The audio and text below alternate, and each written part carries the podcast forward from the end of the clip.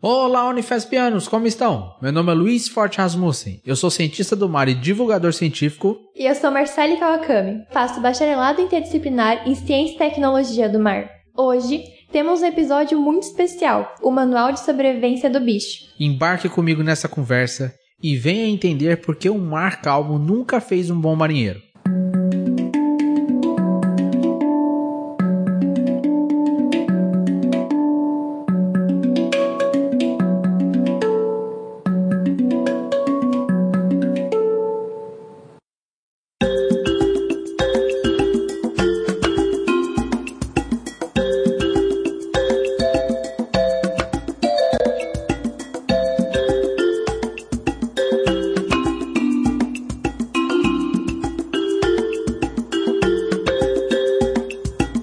Parabéns, você entrou numa das melhores universidades federais do Brasil, a Universidade Federal de São Paulo.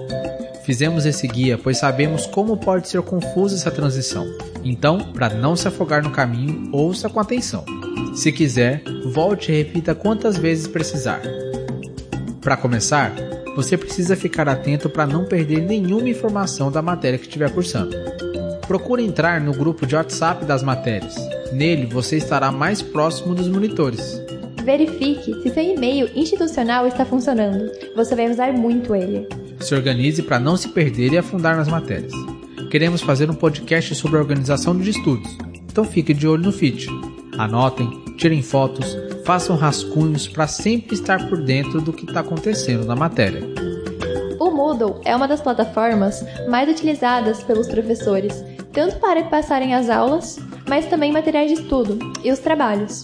Alguns podem utilizar o Google Classroom, então fique ligado para você não perder o acesso à sala.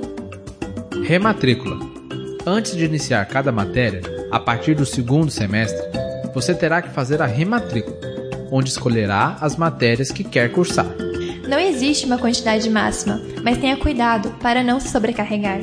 Use sempre a semana padrão como base na hora que estiver montando o seu semestre ela pode ser encontrada no PPC, Projeto Pedagógico de Curso, que entre várias coisas mostram as matérias obrigatórias e os termos que devem ser cursados.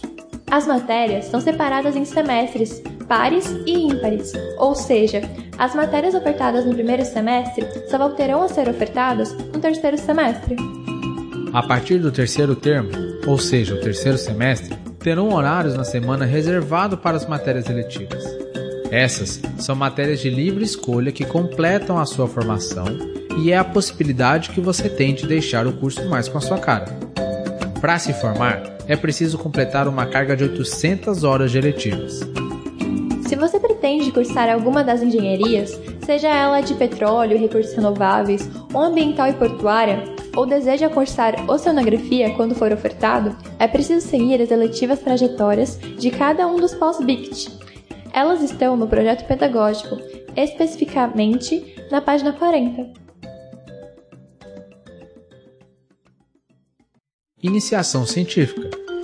O Programa Institucional de Bolsas de Iniciação Científica, ou PIBIC, é um programa voltado para o desenvolvimento do pensamento científico e iniciação à pesquisa de estudantes de graduação do ensino superior, possibilitando qualificar os alunos para programas de pós-graduação, estimular a aprendizagem de técnicas e métodos de pesquisa, desenvolvendo pensamento científico e criatividade. Esse programa disponibiliza bolsas em editais anuais ou semestrais. Mas também existe a possibilidade de conseguir bolsas por outros editais, como grandes projetos de pesquisa que os professores fazem parte, ou então fazer uma iniciação científica de forma voluntária. O contato com os docentes pode ser direto, ou por e-mail, e teoricamente é possível fazer uma iniciação científica desde o primeiro semestre. Geralmente, a iniciação científica acaba evoluindo para o trabalho de conclusão de curso, o TCC, mas não é uma regra. Antes de fazer o primeiro contato em busca de uma iniciação científica, pesquise bastante a linha de pesquisa que te interessa e quais docentes trabalham com ela. É possível achar essas informações no site da Unifesp e ir para o currículo Lattes. Este é o currículo científico que todo pesquisador tem.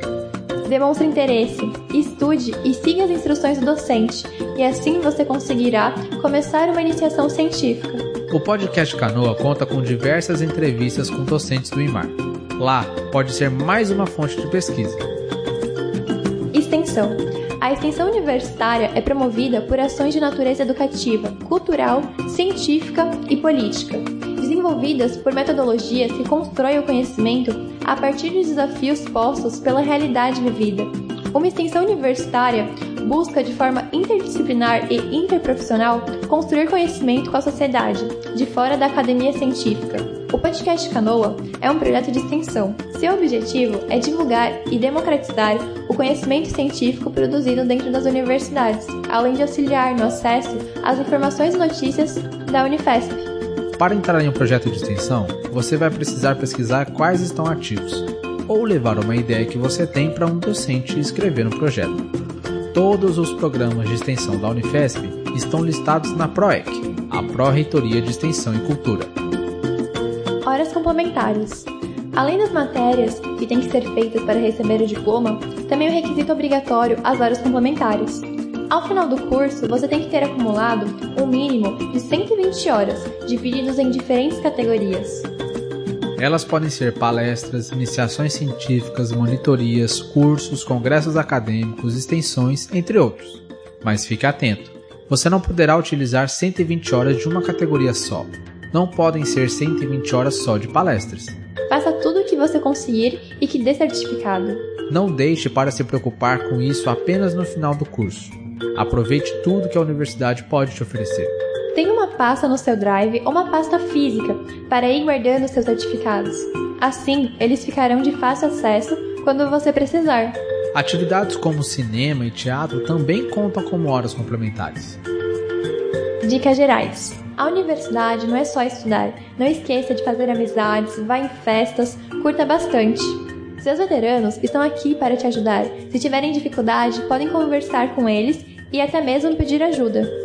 Se algo te incomodar em forma de piadas e ou brincadeiras, fale com algum veterano que você confie, ou entre em contato com o centro acadêmico Nautilus ou com a coordenação do curso. Qualquer tipo de assédio, seja ele moral, físico ou sexual, não é tolerado, assim como qualquer tipo de discriminação. Mesmo que não aconteça com você, entre em contato e leve o ocorrido para as pessoas responsáveis. É isso. Para mais informações, acesse o arquivo de texto do Manual de Sobrevivência dos Bichos. O Manual dos Sobreviventes foi uma iniciativa de alunos veteranos do Bictimar.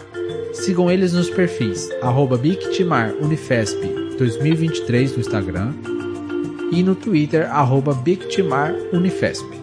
Para mais informações, acesse os links na descrição. Muito obrigada por nos escutarem até aqui. Até a próxima!